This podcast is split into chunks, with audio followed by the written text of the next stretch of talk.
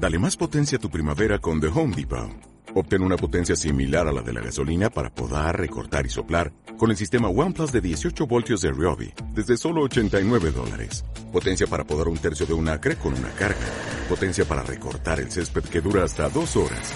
Y fuerza de soplado de 110 millas por hora. Todo con una batería intercambiable. Llévate el sistema inalámbrico OnePlus de 18 voltios de Ryobi. Solo en The Home Depot. Haces más. Logras más. Thank you.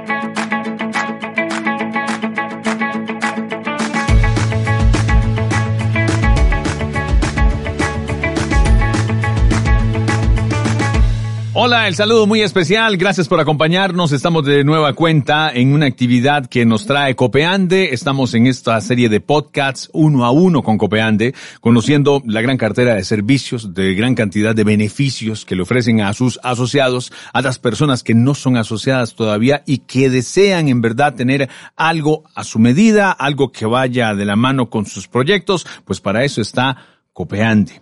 Y nosotros tenemos ahora la gran oportunidad en este nuevo episodio, en este podcast, de, de presentarles algo donde estamos hablando de algo que es sumamente interesante. Vamos a hablar de una línea de crédito para vivienda, pero no es cualquier crédito. No estamos hablando de algo normal. Es una característica especial que busca impulsar la construcción de viviendas sostenibles. Hoy nos acompaña acá Josué Marín Miranda, que es administrador de productos de crédito de Copeande.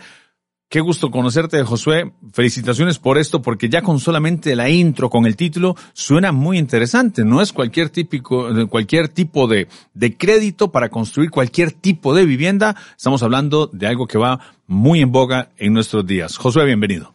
Bueno, muchas gracias, Randall. Un placer estar acá con vos, con la gente que nos está viendo. Eh, muy orgulloso de presentar hoy este producto que estamos lanzando, Vivienda Sostenible. Es realmente un esfuerzo de muchas personas para poder hoy orgullosamente estar lanzando este producto. Estamos hablando de, de que no es algo que se le ocurrió a Copeande y a todos ustedes que toman las, las iniciativas para desarrollar esta serie de productos, um, que nació al calor del momento. Mm. Estamos hablando desde hace mucho tiempo que están muy conscientes de lo que representa eh, actividades eh, compatibles con el medio ambiente, con la sostenibilidad, y, y, ahora se desemboca todo en esta, en esta línea de crédito. Correcto, correcto, así es. Eh, Copeande ha sido una institución que ha tenido un compromiso muy marcado con el tema de la sostenibilidad.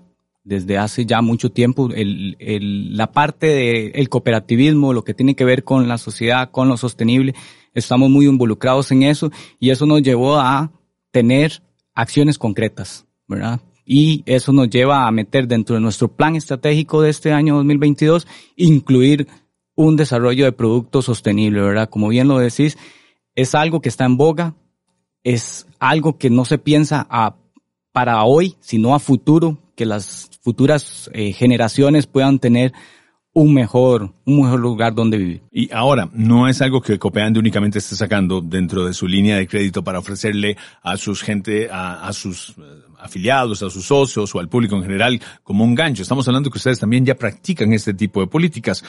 Por ejemplo, ustedes tienen um, diferentes oficinas, ¿no? Por ejemplo, diferentes, eh, por ejemplo, la agencia de Heredia. La agencia de Heredia que es totalmente sostenible. Es totalmente correcto. sostenible. Contame, contame de ella. Ok.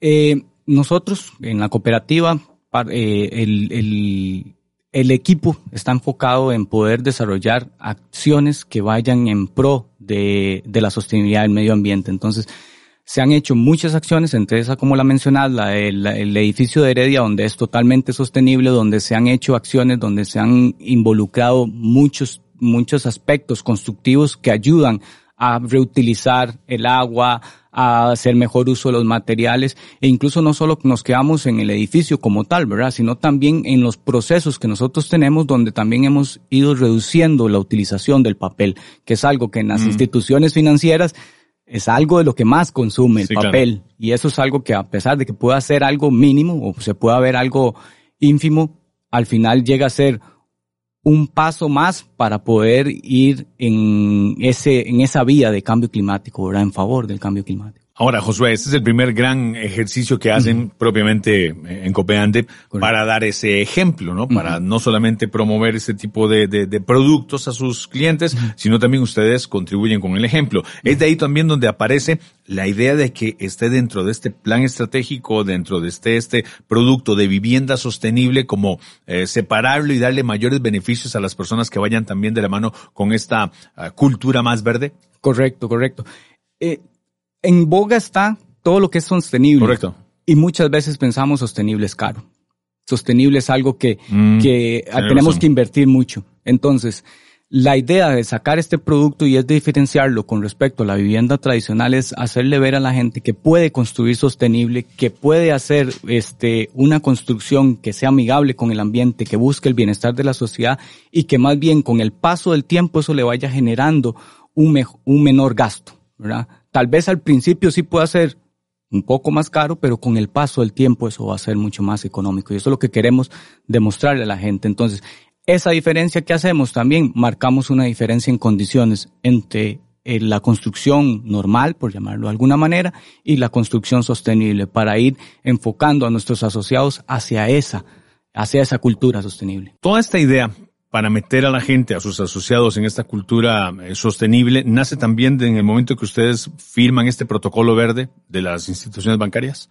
El protocolo verde que se firma en el 2019. hace tres años de esto, sí, casi cuatro años, imagínate. ahí hay un compromiso que adquiere la cooperativa con la firma del protocolo verde en el PRECOP 26 que se llevó a cabo acá en el país, que tiene que ver con todas las instituciones financieras en pro de un financiamiento verde en pro de meter en sus carteras de, de, productos productos que sean sostenibles. Pero no solamente lo hacemos pensando en ese compromiso, digamos, del protocolo verde, sino que como cooperativa, por los principios, por los valores que tiene, por su responsabilidad social, también es que queremos dar un paso, queremos ser eh, una cooperativa que haga diferencia, que marque huella con respecto a lo que es la sostenibilidad. Ahora, vendrán para nuestros buenos amigos que nos acompañen en todas las diferentes plataformas en las que están viendo este podcast, esta, este uno a uno de, de Copeande.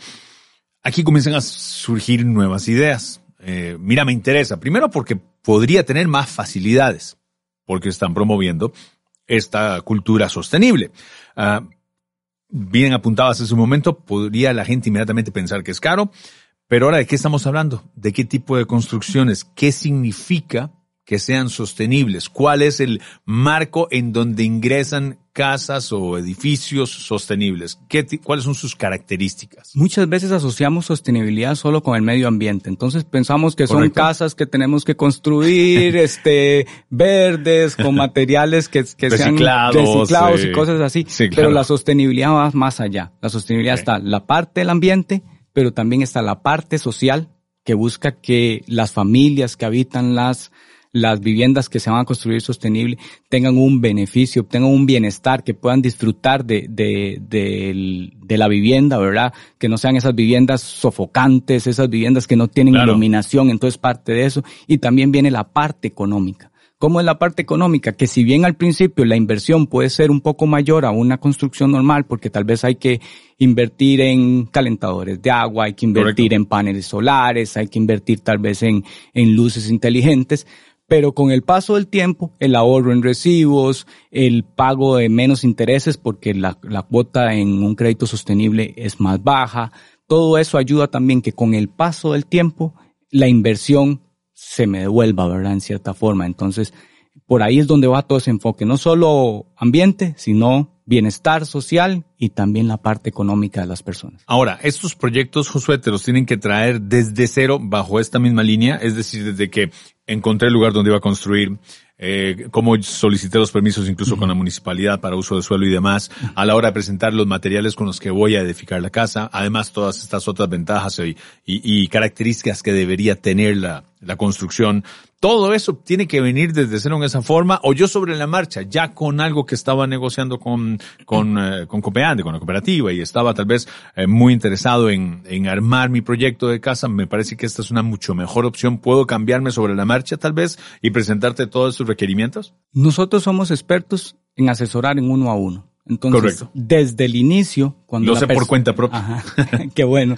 Desde el inicio, cuando la persona llega, nosotros tratamos de ver primero, entender la necesidad de esa persona, qué es lo que anda buscando, qué es lo que quiere y hacia dónde, digamos, es su objetivo de, de, de vida. Entonces, le planteamos las opciones que tengamos.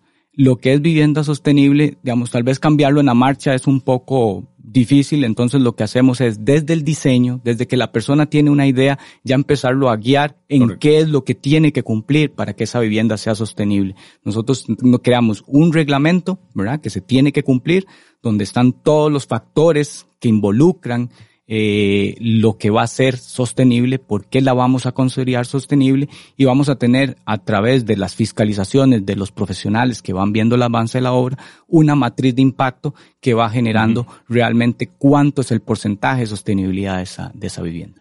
Aquí me parece que es casi para ir cerrando porque es, mu- es muy claro lo que me estás contando, ¿no? Pero vale la pena también ponerlo ahora dentro de un momento ya para, para en definitiva el cierre en números. Ahora bien, además de ser sostenible, hay otro tipo de requisitos. La persona tiene que tener otro tipo de requisitos que debe cumplir para poder optar por esta, por esta oportunidad de, un crédito verde en este, en este caso. Lo principal, lo principal para que poder optar por el crédito sostenible es que cumpla con el reglamento que nosotros tenemos y con esa matriz de impacto, con una nota mínima de 70 en adelante. A partir de ahí, ya ahora sí puede ser una persona que adquiera el producto sostenible. Ahora, ¿qué otros requisitos adicionales? Los requisitos adicionales son básicos y son similares a todos los demás, que es que tenga ingresos, que tenga una capacidad de pago, que tenga un excelente comportamiento de pago y un récord crediticio bueno, ¿verdad? Prácticamente es eso. O sea, y ahorita la cooperativa estamos abiertos a todo público, entonces cualquier persona que esté interesada en un crédito puede acercarse, venir y lo asesoramos uno a uno. ¿Cuál es la diferencia en cuanto a intereses que hablabas hace un momento con respecto a, la- a las grandes ventajas que tiene esto? Ya para ir terminando, Josué. La diferencia en intereses es que tenemos una tasa de interés en ventanilla normal y cuando es sostenible le generamos un descuento en esa tasa. Y adicionalmente, lo que son temas de comisión bancaria, lo que es capital social, eso va a tener un costo menor, entonces los gastos iniciales también del crédito van a ser mucho más bajos. Me encanta, impresionante. Josué, muchísimas gracias. ¿Qué más querés decirle al público que nos acompaña constantemente acá en estos podcasts de uno a uno? No, eh, en la cooperativa estamos dispuestos a, a asesorarlos uno a uno. Queremos dejar huella, queremos hacer un cambio en la forma de construir en Costa Rica, queremos ayudar a, a que esto del cambio climático realmente eh, empiece la gente a cambiar sus hábitos. Y para eso queremos ser una cooperativa que tenga una iniciativa diferente. No, y partiendo del hecho de que Costa Rica es líder a nivel mundial en esto, ahora Copeande también a nivel de institución eh, bancaria, eh, pues marca, se toma esa bandera por sí sola y, y marca también una pauta extraordinaria. Josué, Así es. muchísimas gracias de verdad por acompañarnos. Gracias a todos ustedes también por ser parte de estos podcasts, recordándoles a todos que Copeande está abierto ya a todo el público, es decir, porque a veces la gente se pone esa misma eh, limitante de que como asociados, es una cooperativa, yo lástima que no lo hice. Este es el momento para hacerlo. ¿Cómo lo vas a hacer? Acercándote a cualquiera de las 22 agencias en todo el país para formar parte de nuestra familia. Gracias y nos escuchamos en una edición próximamente de más podcasts de Copeande 1 a 1. Gracias.